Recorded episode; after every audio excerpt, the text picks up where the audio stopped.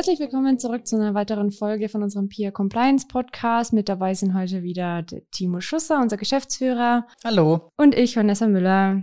Wir unterhalten uns heute über viele aktuelle Vorfälle rund um die Nutzung von US-Cloud-Diensten und der Datenschutzgrundverordnung. Mit dabei ist Facebook, Instagram, Google und andere. Seien Sie gespannt.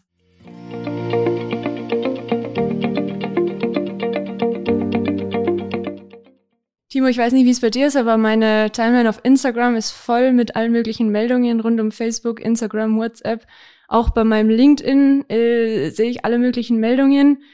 Was hat es denn auf sich, dass da Meta in seinem Jahresbericht an die Börsenaufsicht in den USA geschrieben hat, dass es Probleme gibt oder ich sage mal Herausforderungen im Zuge der Datenschutzgrundverordnung hier in Europa? Ja, äh, das Thema ist durchaus ja schon äh, seit einiger Zeit jetzt in aller Munde oder vor allem in den sozialen Medien, die ja vornehmlich auch US-Dienste sind, tatsächlich in den Timelines äh, aufgetreten. Wir haben ein grundsätzliches Problem, dass Facebook seit Jahren das EU-Recht eigentlich ignoriert, sich nicht für die Datenschutzthematiken interessiert und trotzdem unbehelligt hier weiter Daten in die USA transferieren kann. Und äh, jetzt hat äh, Facebook aber anscheinend entweder selber festgestellt, dass das durchaus ein Geschäftsrisiko ist, was man vielleicht in ähm, dem Anhang äh, zur SEC-Börsenaufsicht mal erwähnen könnte oder müsste. Oder es ist einfach eine, eine, Drohung, um hier der EU zu zeigen, Achtung, wir müssen uns da jetzt vielleicht darauf einstellen, dass Instagram, Facebook, WhatsApp und Co., also sprich die Meta-Unternehmen vielleicht nicht mehr interessiert sind. Wobei da in Klammern, das ist natürlich nicht der Fall, weil ich glaube, ja, letztens erst selber in einem Podcast gehört, dass über 25 Prozent der Werbeeinnahmen ähm, eigentlich aus Europa stammen. Also würden sie sich da natürlich ins eigene Fleisch schneiden, wenn man das jetzt verbannen würde.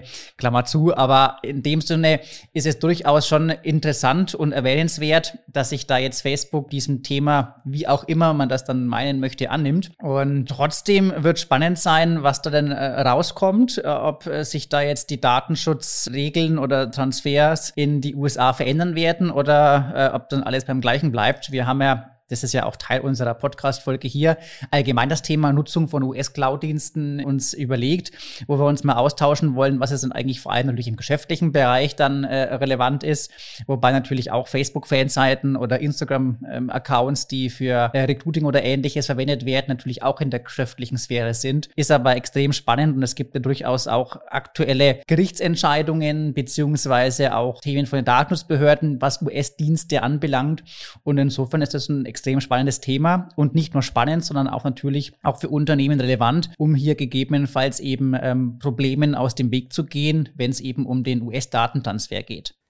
Äh, genau, es ist wirklich so, Facebook und Instagram bzw. Meta in sich will natürlich nicht aus Europa raus. Das haben die auch in einem Statement nochmal gesagt nach der Veröffentlichung. Da wären sie schön dumm, wenn ich das mal so sagen darf, wenn sie sich den Markt verbauen würden.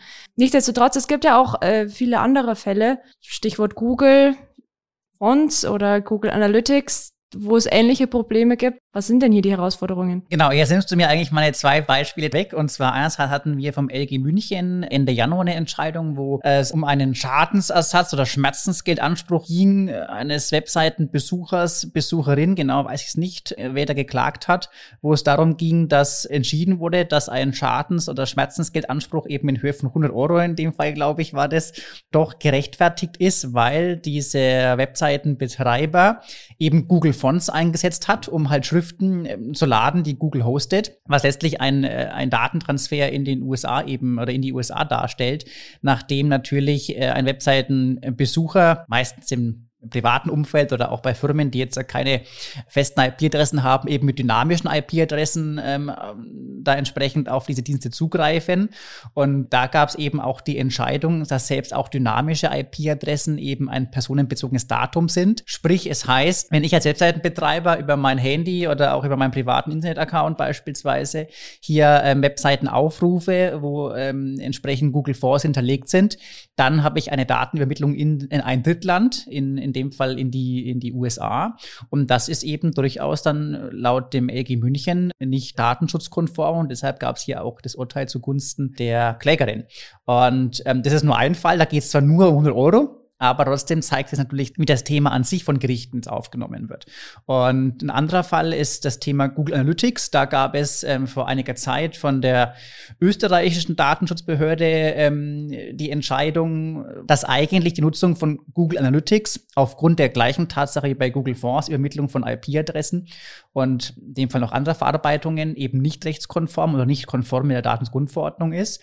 Die äh, niederländische ähm, Datenschutzbehörde prüft den Fall derzeit ebenso und man wird schauen, was daraus kommt. Unterdessen haben aber die Franzosen das gleiche wie die Österreicher festgestellt. Es ist eben auch ähm, nicht konform mit der Datenschutzgrundverordnung. Ähm, und jetzt wird sich zeigen, was da letztlich die Unternehmen machen werden, ob es wie im Falle von Google Force vielleicht die eine oder andere Klage geben wird, wo sich entsprechend auch dann eben ein Gericht mit dieser Thematik beschäftigen muss und eine Entscheidung treffen ähm, wird. Und insofern haben wir hier durchaus in der aktuellen Zeit schon die ein oder anderen Fälle, die zu denken geben, was das Thema Transfer von ähm, Daten in Drittländer anbelangt. Wir selber in unserer Beratungspraxis haben durchaus den Fall, dass jetzt fast jede Woche hier ein Kunde kommt und sich äh, fragt, Mensch, müssen wir jetzt Google Force abschalten? Wie müssen wir gegebenenfalls unsere Datenschutzdokumentation anpassen? Brauchen wir vielleicht ein äh, Transfer Impact Assessment äh, aufgrund der Notwendigkeit der neuen Datenschutzklauseln, der neuen Standardvertragsdatenschutzklauseln der EU, die letztes Jahr veröffentlicht wurden? Und man, man merkt schon, dass die Sensibilität nicht nur der Verbraucher jetzt äh, größer wird, sondern auch von Unternehmen, was ja aus meiner Sicht als Datenschützer und als äh, Berater in dem Bereich ähm, begrüßenswert ist. Und insofern ähm, haben wir nicht bloß durchaus gut zu tun in diesen Bereichen, sondern es wird auch spannend werden, wie das eben im Jahr 2022 weitergehen wird, auch im Hinblick auf die Themen, die jetzt gleich noch kommen, sowas wie Office 365 oder Teams. Da hat man ja schon das einige auch äh, einigen Themen auch gehört. Nicht nur im privaten Umfeld, wie es bei den Schulen zum Beispiel ja war, die ja auch Office 365 eingesetzt haben und dass das eben auch dann kurz glaube ich, nicht mehr genutzt werden durfte, auch aus technischer Sicht. Ich bin nicht bloß jetzt da ähm, im juristischen Bereich unterwegs, sondern eben auch eigentlich ITler, muss man schon sagen. Ähm, dass äh, viele europäische Dienste eben nicht diese gleiche ähm, Qualität der IT äh, bringen können, wie es eben dann die US-Dienste äh, machen können. Und insofern ist es immer so eine Gratwanderung zwischen Datenschutzkonformität und äh, Betriebssicherheit beispielsweise auf der anderen Seite. Ist ja auch ein Fokusthema von uns in dem Jahr, das Thema digitale Souveränität in Europa. Und ähm, es ist auf alle Fälle ein spannendes, aber auch wichtiges Thema, wo man sich eben äh, nicht verlieren sollte und was man natürlich auch beachten muss und nicht sagen, um Gottes Willen, Datenschutzfolgeabschätzung, Internet-Datentransfer, extrem hoch äh, komplexe äh, Thematiken, wenn es dann um die ganzen ähm, Dinge wie Dokumentation und Compliance-Regeln allgemein geht, sondern man muss sich damit beschäftigen. Genau, so in den Schulen, das weiß ich jetzt aus meinem privaten Umfeld, ist wirklich so, das wurde alles eingeführt, schön noch Teams äh, für den Unterricht und so weiter.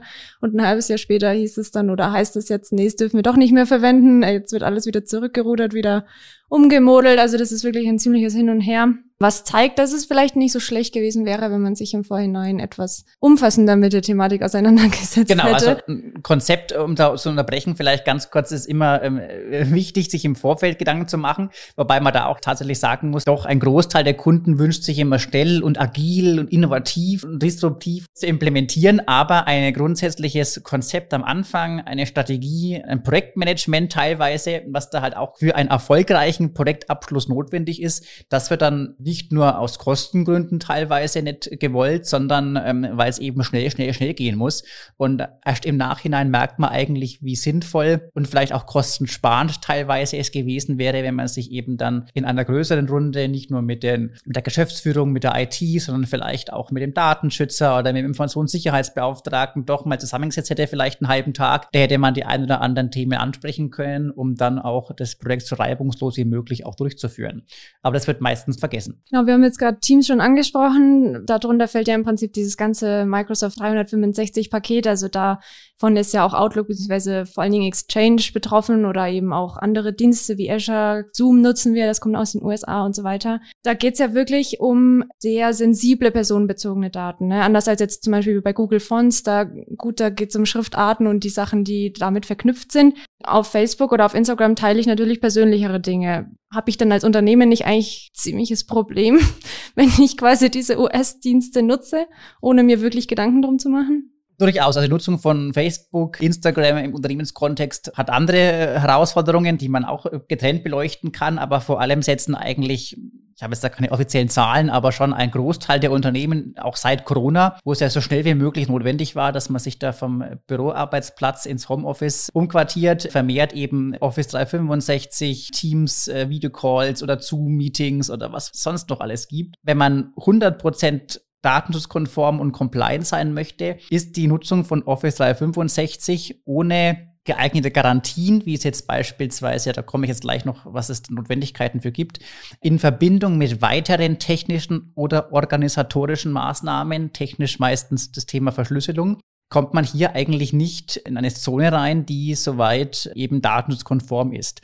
Und das ist ein Hauptproblem, dass eigentlich viele oder jedes Unternehmen oder die meisten Unternehmen, weil die wenigsten verschlüsseln ihre Daten bei Office 365, ein Problem haben, weil die Übermittlung und die Nutzung von diesen US-Cloud-Diensten eben entgegen der DSGVO steht, unter anderem im Hinblick darauf, dass äh, eben seit dem Schrems II-Urteil im Juli 2020 dieses US Privacy Shield als Nachfolger des Safe Harbor Abkommens, was ja auch schon durch das Schrems I-Urteil gekippt wurde, eben keine Datentransfermöglichkeiten gibt, ähm, hier datenschutzkonform die Daten zu übermitteln. Wir haben zwar natürlich noch andere Möglichkeiten, wo die Datenschutzgrundverordnung ermöglicht, dass man Daten transferieren können. Also es gibt nicht nur die, die Notwendigkeit, jetzt hier mit einem Privacy Shield Version 2 dann zur Hand haben, wenn es dann da mal eins geben wird. Wobei ich habe letztens gelesen, dass es hier seitens der EU schon jetzt Anstrengungen gibt, sich damit zu beschäftigen, dass man vielleicht ein neues bekommt. Wobei es auch nur eine Frage der Zeit ist, bis dann wieder ein Schrems 3-Urteil wahrscheinlich kommen wird, bis der EuGH sagt, naja,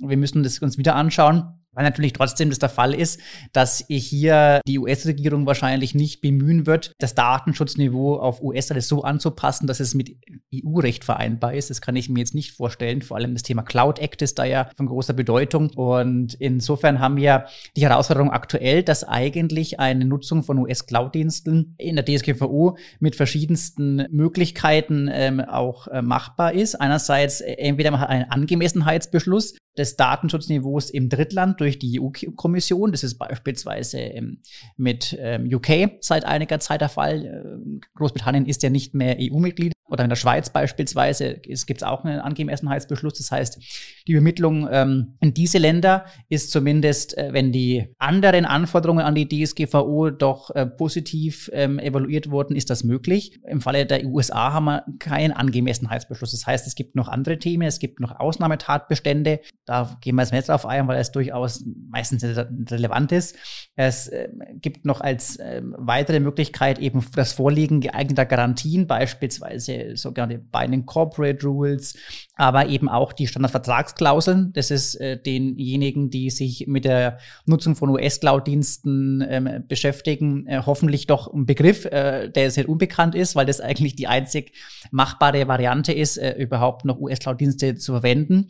Ähm, man muss sie natürlich abschließen. Das ist der eine, der eine Punkt. Also äh, oftmal wird es auch vergessen, vor allem in kleineren und mittleren Unternehmen wird halt ein US-Tool wie jetzt Mailchimp beispielsweise oder Salesforce, wobei es auch in größeren meistens dann eher auftritt, ähm, als Anwendung aber Office 365 eben oder Zoom, selbst da ist eine SCC notwendig abzuschließen, ähm, ist eine Möglichkeit, den US-Datentransfer zu ermöglichen. Aber natürlich nicht nur, also es reicht nicht nur aus, diese SCCs zu unterzeichnen, sondern man braucht eben noch darüber hinausgehende technische oder auch organisatorische Maßnahmen, damit die Übermittlung datenschutzkonform ist. Und bei Office 365 ist es eben so, dass da sehr viele Daten verarbeitet werden. Wenn man es anschaut, E-Mail-Verkehr natürlich, dann sind da teilweise vielleicht vielleicht vertrauliche Daten, wobei man beim Datenschutz aufpassen muss, geht ja vor allem um personenbezogene Daten.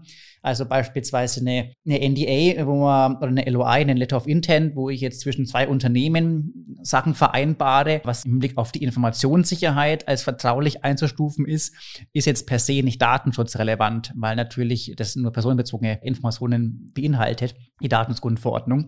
Aber sowas wie Bewerbungen, eine E-Mail, das wie Recruiting-Ad Firma.de, die auf Office 365 gehostet wird, ist schon äh, problematisch, weil natürlich Bewerberdaten hier verarbeitet werden, die ja auch schützenswert sind. Auf der anderen Seite natürlich Nutzung von äh, MS Teams, wo man vertrauliche und personalbezogene Informationen teilt oder eben allgemein personenbezogene Informationen übermittelt werden im Chatverlauf oder bei Nutzung eben von SharePoint, wo natürlich auch Personalabteilung vielleicht dann auch einen Share hat, wo dann die ganzen Personalinfos drin liegen. Das alles ist durchaus sehr problematisch, weil die meisten Unternehmen eben keine weiteren technischen oder auch organisatorischen Maßnahmen treffen. Also letztlich müsste man alles verschlüsseln. Und äh, das ist technisch möglich. Es gibt da einzelne Lösungen. Teilweise sind die sehr teuer auch, ähm, damit überhaupt die Daten verschlüsselt werden können, so dass man auch die Funktionen von Office 365 nutzen kann, wie es eigentlich auch vorgesehen ist. Ist eben sehr schwierig, weil natürlich da auch die technischen Möglichkeiten beschränkt sind, das sowas zu implementieren. Aber letztlich ist ein datenschutzkonformer Einsatz eigentlich wirklich nur möglich, wenn man die Daten verschlüsselt ablegt und äh, dort transferiert. Und das ist eben bei den meisten Unternehmen bei 99 Prozent äh, eben nicht der Fall. Und das ist vor allem die große Herausforderung, die wir hier haben. Also Timo, dann, äh, um das jetzt nochmal kurz zusammenzufassen, der Stand der Dinge ist im Prinzip, wir haben das Problem, dass äh, die USA, was das Datenschutzniveau angeht, längst nicht so streng ist wie die EU. Das heißt, da wird einfach nicht so streng kontrolliert, wer ähm, bekommt welche Daten, wer hat da Zugriff drauf und wird es verschlüsselt, ja, nein und so weiter. Gleichzeitig haben wir das Problem, dass wir als Unternehmen natürlich angewiesen sind auf viele US-Dienste, ähm, so dass hier ganz schlicht und ergreifend ein Konflikt entsteht. Lösung gibt's in dem Sinne irgendwie nicht so richtig. Also, wenn man es streng nimmt, ist es, kann man sagen, es ist verboten. Ja, wir haben ja das Problem eigentlich, dass der äh, EuGH festgestellt hat, dass die USA ein nach dem EU-Standard eben unzureichendes Datenschutzniveau hat und dass es eben ähm, das Risiko besteht, dass US-Dienste und äh, US-Behörden, das ist dieser Cloud Act, der da relevant ist, ähm, zu Kontroll- und zu Überwachungszwecken möglicherweise eben auch ohne einen Rechtsbehelfsersuchen ähm, auf Daten zugreifen. Das ist dieses, dieses Grundproblem, was wir haben dass er eben aufgrund dessen der EuGH sagt, das ist nicht mit dem Datensniveau vereinbar, wie es in der Europäischen Union und durch die DSGVO notwendig ist. Aufgrund dessen ist die Nutzung zwar von SCC, also von Standardvertragsklauseln, die ja jetzt auch im letzten Jahr ähm, erneuert wurden, wo man jetzt auch ein Transfer Impact Assessment darüber hinaus noch machen muss, machen auch die wenigsten Unternehmen, muss man auch sagen, aber es ist halt eine Notwendigkeit. Aber das ist genau der Punkt. Die meisten Unternehmen, die bekommen vielleicht von ihrem US-Anbieter entweder in den Service Agreements einen Hinweis und dann klickt man da, wie man es im privaten äh, Umfeld genauso kennt, wenn es um die AGB geht oder um die Datenschutzbestimmungen oder um die Widerrufsbelehrung. Da klickt jeder beim Online-Shopping. Das ist die größte Lüge des Internets. Genau. Ähm, entweder weiß man es halt und sagt, es ist einem egal. Das ist, gibt's ja auch. Es ist im privaten Umfeld dann schön und gut. Das muss jeder für sich selber entscheiden. Aber es ist halt schon bei Unternehmen und es geht nicht einmal bloß um kleine, mittlere Unternehmen oder auch Startups. Wir haben ja Kunden in, in jeglicher Größenordnung, von den kleinen One-Man-Shows, äh, die da äh, betroffen sind, über Startups, die vor allem US-Dienste leider Gottes eben nutzen, weil das halt technisch sinnvoller vielleicht manchmal ist als jetzt EU-Dienste, bis hin zu etablierten äh, Mittelständlern, ähm, aber auch bis zu in Spezialbereichen, wo wir beraten, eben bei Großkonzernen.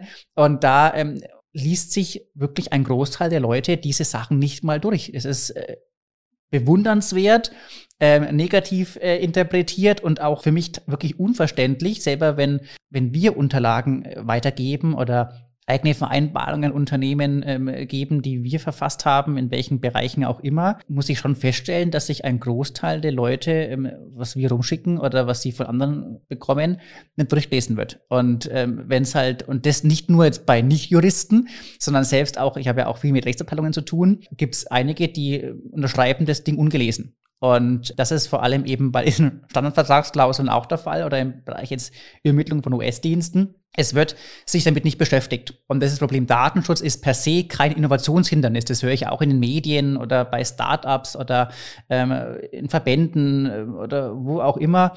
Äh, doch immer ja, der Datenschutz oder auch die Corona-Warn-App, da gab es ja auch die ein oder anderen Sachen ähm, in den Medien und gesagt, Mensch, das ist ja datenrechtlich gar nicht so möglich. Oder wenn es um das Impfregister jetzt geht, immer ist der Datenschutz dann der, der, der Bösling, der alles unterbindet. Und so ist es nicht. Also Datenschutz ist per se kein Innovationshindernis. Erstens, wenn es eine rechtliche Regelung gibt, dann kann man entsprechend auch Datenverarbeitung durchführen. Also in dem Fall, wenn die Politik für entsprechende Vorhaben, die er sehr bewerten kann, eine Regelung trifft, dann ist das datenskonform, wenn es eine rechtliche Grundlage gibt. Das gibt es ja schon, die Möglichkeit der DSGVO. Man muss sie halt bloß dann entsprechend natürlich auch umsetzen oder halt neu ähm, erlassen, eine Regelung. Und ähm, das Ganze ist trotzdem so, dass äh, oft immer gesagt wird, dass es ein Innovationssinn ist. Und das ist eben nicht der Fall. Man kann mit dem Datenschutz umgehen, man muss eben dokumentieren, man muss sich's anschauen. Und insofern, ähm, jetzt muss ich mal wieder auf meine Liste hier schauen. Äh, ich komme schon Ärger, dass ich wieder aufschweifen werde zu meinem Lieblingsthema. Und ähm, insofern ist eigentlich der, der Appell, vor allem auch von mir in diesem Podcast oder allgemein in meinen Beratungen, immer mit dem Thema beschäftigen und nicht nur kurz rüberlesen und sich halt auch beraten lassen. Das ist, glaube ich, das Wichtigste. Äh, Vanessa, jetzt übergebe ich an dich wieder. Ich, ich, ich, ich, ich wollte gerade sagen, ich muss hier mal eingreifen. Ich habe vorhin schon ein bisschen mit der Hand gewunken. Wir müssen zurück zum Thema kommen. Stichwort Rechtslage. Wir haben kein Abkommen mit den USA. Genau. Es gibt in dem Sinne keine rechtlich abgesicherte Möglichkeit, Daten dahin zu schaffen, ohne sich vorher eine Einwilligung zu holen, was natürlich in manchen Fällen machbar ist, aber jetzt Stichwort E-Mail-Versand oder sonst irgendwas, ist es natürlich nicht immer machbar so. Wie kann ich denn zumindest hier guten Willen zeigen und sagen, ich habe mich damit beschäftigt und ich weiß um die Risiken und habe möglichst alles versucht, um das irgendwie abzumildern? Genau, also wir haben die Herausforderung, dass wir mit Standard-Tools, möchte ich sie mal nennen, nicht ähm, so schnell wie möglich eine datenskonforme Lösung hinbekommen. Das heißt, der erste Punkt, was notwendig ist, wir müssen grundsätzlich prüfen, dürfen wir überhaupt die Daten verarbeiten? Das ist der erste Prüfschritt. Wenn das der Fall ist, was dann eben bei E-Mail-Verarbeitung in dem Fall eben gegeben ist, müssen wir Benutzung jetzt vor allem speziell im Hinblick auf Office 365 prüfen, was für eine Regelung äh, verwenden wir, um die Daten in die Sphäre der USA eben äh, zu übermitteln. Da äh, bieten sich jetzt aktuell leider nur die Standardvertragsklauseln ein, die man erstens unterzeichnen muss. Ähm, teilweise sind sie schwer zu finden bei Microsoft, aber da gibt es dann auch Möglichkeiten, wie man darauf zugreifen kann. Plus natürlich durchlesen, was für Anforderungen brauchen wir noch. Also wir haben dieses Transfer Impact Assessment, was entsprechend äh, erstellt werden muss. Und im Hinblick eben auf die Nutzung von ähm, Office 365 oder auch teilweise anderen US-Diensten braucht es darüber hinaus eben nicht nur äh, noch eine Verschlüsselung beispielsweise, sondern auch die Notwendigkeit, eine sogenannte Datenschutzfolgeabschätzung durchzuführen. Das heißt, man muss hier zwischen dem Risiko dem Nutzen abwägen, was für Maßnahmen, die dann eben daraus folgen aus dieser DSFA, heißt es Ganze, ein Privacy Impact Assessment, wird denn da entsprechend notwendig. Und diese Datensfolgeabschätzung, die ist unabhängig vom Ausgang es kann auch sein, dass der Ausgang heißt, man darf es nicht nutzen. Das kommt immer auf den Betrieb drauf an. Also beispielsweise eine, äh, ein kleines Dienstleistungsunternehmen, vielleicht eine kleine Bäckerei, die jetzt auch bei ihren Lieferanten ähm, bestellt online über einen E-Mail-Account und dafür vielleicht Office 365 nutzt, mag vielleicht in der Datumsfolgeabschließung herausbekommen, naja, das Risiko und der Nutzen, die wir haben, der ist, der rechtfertigt die Übermittlung in die USA. Äh, dann ist das äh, positiv äh, beschieden, diese DSFA eine Arztpraxis, die vielleicht personenbezogene Daten von ihren Patientinnen und Patienten äh, verarbeitet und diese Daten, Patientenakten dann vielleicht da beim SharePoint äh, hochlädt und speichert, mag dann oder hoffentlich kommt sie dann zum Ergebnis, dass es eben nicht konform ist mit der EU-Datenschutzgrundverordnung. Insofern ist das Ergebnis offen zu erstellen, die DSFA, um dann herauszufinden, was für Maßnahmen muss ich ergreifen, dass ich es eben doch vielleicht machen kann. Aber nichtsdestotrotz ist es eine Grauzone. Das heißt, ähm, eine hundertprozentige Sicherheit, ohne da jetzt ein neues Privacy Shield Nummer X, was vielleicht kommen wird, ist eben die Verarbeitung von Daten in den USA nicht möglich. Das heißt, ich kann als Unternehmen quasi nur die möglichen Folgen abmildern, indem ich sage, ja, ich kenne das Risiko, ich habe mich damit auseinandergesetzt und ich habe quasi alles in meiner Macht Stehende getan, was nicht den Rahmen jetzt vollkommen sprengt, um dem irgendwie gerecht zu werden. Genau, es muss eine Kosten-Nutzen-Analyse auch natürlich geben. Muss sich da jetzt dann äh, natürlich als kleinerer Betrieb ähm, nicht äh, irgendwelche technischen Maßnahmen für mehrere 10, 100.000 Euro implementieren. Das mag jetzt vielleicht bei einer Klinik. So einen Fall äh, gibt's ja äh, auch, die Office 365 nutzen, die das Ganze einsetzen. Die haben jetzt eben ein Verschlüsselungsgateway, wo entsprechend die Daten äh, bevor sie überhaupt transferiert werden, komplett verschlüsselt werden. Transparent, das geht, dann ist auch die Übermittlung natürlich und auch die Speicherung und die Verarbeitung von den Daten ähm, datenschutzkonform, weil die ja nicht mehr lesbar sind. Ähm, das geht. Und da muss man abwägen, äh, was für Maßnahmen muss ich ergreifen oder welche muss ich vielleicht nicht ergreifen. unabhängig, was da rauskommt, muss man trotzdem sagen wieder, das ist äh, so allgemein das, was ich immer predige, man muss das auch machen. Also die, wenigsten Unternehmen interessiert es, was in diesen SCCs drinnen steht. Die wenigsten Unternehmen wissen überhaupt, was eine Datensfolgeabschätzung ist. Geschweige denn haben sie eine erstellt oder erstellen lassen oder äh, teilweise also nicht viel Arbeit ist. Nicht bloß jetzt beim Unternehmen selbst, sondern auch beim Datensbeauftragten oder beim Berater in dem Fall, der das eben vielleicht dann macht oder unterstützt, wollen das Ganze, weil es natürlich Kosten und äh, auch Zeit und Ressourcen beansprucht. Und das ist meiner Meinung nach eigentlich so das Hauptproblem, dass sich die meisten Unternehmen dafür nicht interessieren und einfach sagen, ne, es macht ja sowieso jeder und dann ist es nicht so schlimm. Und das rächt sich gegebenenfalls ähm, vielleicht irgendwann mal, wenn man nach diesem Credo seine Datenverarbeitung auch vornimmt, weil man eben nicht weiß, es gab ja auch von den Datensbehörden durchaus schon einen, einen Fragebogen, der da im Zufallsprinzip verschickt wird ähm, an Unternehmen, um vielleicht den Datentransfer abzufragen, was wird denn da ähm, wie verarbeitet und wenn man eben sowas bekommt und dann nicht beantworten kann oder falsch beantwortet oder was weiß ich, dann mag das gegebenenfalls halt dann auch Probleme nach sich ziehen. Das sieht man jetzt bei dem Thema mit Google Fonts, dass da vielleicht, das ist eine Einzelfallentscheidung natürlich erstmal, aber äh, auch das Thema Google Analytics zieht da ja auch mit rein. Und genauso wie Meta, ähm, wo ja die irische Datenschutzbehörde da zwar sehr Datenschutz oder sehr Facebook-freundlich agiert, aber ähm, es wird einfach sich, obwohl die Sensibilität auch bei Verbrauchern eben viel höher wird, wird sich mit den Themen Datenschutz oder auch allgemeine Informationssicherheit, was ja auch noch ein Punkt ist, wo wir ja auch mal in einer der nächsten Folgen uns unterhalten werden, einfach nicht großartig beachtet. Das ist das, das Hauptproblem. Nicht nur die rechtlichen Probleme, die da vielleicht mit einhergehen oder Herausforderungen oder Datenschutz als Innovationshindernis, sondern einfach das Nicht-Interessieren für die Thematik. Ja, um da mal eine Zahl in den Raum zu werfen, also es sind wirklich über 60 Prozent äh, das ist quasi so eine repräsentative Umfrage, die mal gemacht wurde. Über 60 Prozent an Kundinnen und Kundinnen äh, sagen, ich kaufe nicht mehr bei Unternehmen, wo ich nicht weiß, was mit meinen Daten passiert könnte mir gut vorstellen, dass wenn das quasi rauskommt, was weiß ich, mein Arzt, die landen irgendwo oder irgendeine Klinik oder sonst wie eine sensible gesundheitsbezogene Einrichtung zum Beispiel oder auch Finanzeinrichtungen, wie auch immer. Äh, wenn das rauskommt, dann ist, kann ich mir durchaus vorstellen, dass das Geschrei dann groß ist. Nicht nur das Geschrei, sondern natürlich auch dann die rechtlichen Probleme, die da einhergehen. Man muss sagen, sowas wie Google Force, gut, Schmerzensgeld 100 Euro, deshalb ist es auch so gering natürlich, äh, ohne da jetzt die Entscheidung äh, auswendig zu kennen, ähm, sieht man schon, dass das jetzt natürlich nicht ganz so problematisch ist. Ähm, da hätte ich jetzt auch persönlich meiner Person Teamschutz hat kein Problem, wenn ich dann Google Fonts ähm, da jetzt meine, oder Google in dem Fall meine IP-Adresse von zu Hause vom Büro hat und weiß, ich habe jetzt da auf der Webseite so und so das vielleicht aufgerufen ähm, und dann wurde der Roboto geladen als Schriftart. Wenn aber ich wüsste, dass mein Arzt ähm, da jetzt meine Patientendaten dann ähm, bei Gut, GMX ist noch Deutsch, ähm, aber bei Office 365 beispielsweise in den USA verarbeitet, dann wäre ich der Erste, äh, der dann da entsprechend tätig wird. Und das mag dann für den Arzt oder für den Verantwortlichen durchaus ungünstig enden je nachdem, was dann passiert. Das hast du auch schon gemacht. Genau. Also äh, als aktuelles Beispiel tatsächlich selber ähm, im Rahmen aktuell einer privaten Datenverarbeitung äh, werden von mir auch Daten ähm, bei einem Dienstleister verarbeitet, wo ich nicht ganz so mit konform gehe. Und ähm, das wird sich jetzt zeigen, wie dann der Abschluss da ist und was dann für Maßnahmen vielleicht ergriffen werden meinerseits, um dem nicht bloß Einheit zu gebieten, sondern vielleicht um auch da dem Unternehmen zu zeigen, na, so geht's halt nicht. Man muss da halt schon entsprechend auch die Datenschutzregeln zumindest kennen. Und gut, vielleicht kennt man sie ja, aber man interessiert sich eben, wie ich es ja auch geführt habe, vielleicht auch nicht dafür. Das wird spannend, ähm, was da dann rauskommt. Und da sind die Verbraucher eben und Verbraucherinnen durchaus nicht nur sensibilisiert, sondern können natürlich auch Unternehmen durchaus schaden. Bevor wir da jetzt hier noch weiter ausschweifen in diverse privaten Geschichten und so weiter, die durchaus spannend sein können, würde ich hier trotzdem mal einen Punkt machen vielleicht denke, man hat ganz gut gesehen oder wir haben auch festgestellt in dem Gespräch immer mal wieder in den Aufnahmepausen dazwischen, das ist ein wirklich komplexes Thema, es ist nicht so einfach.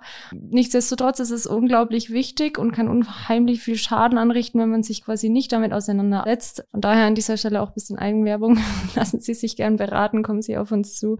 Ähm, ich denke, es lohnt sich auf jeden Fall mal einen Blick drauf zu werfen.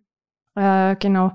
Speziell äh, zum Thema Office 365 und der DSGVO haben wir einen Workshop zusammengestellt.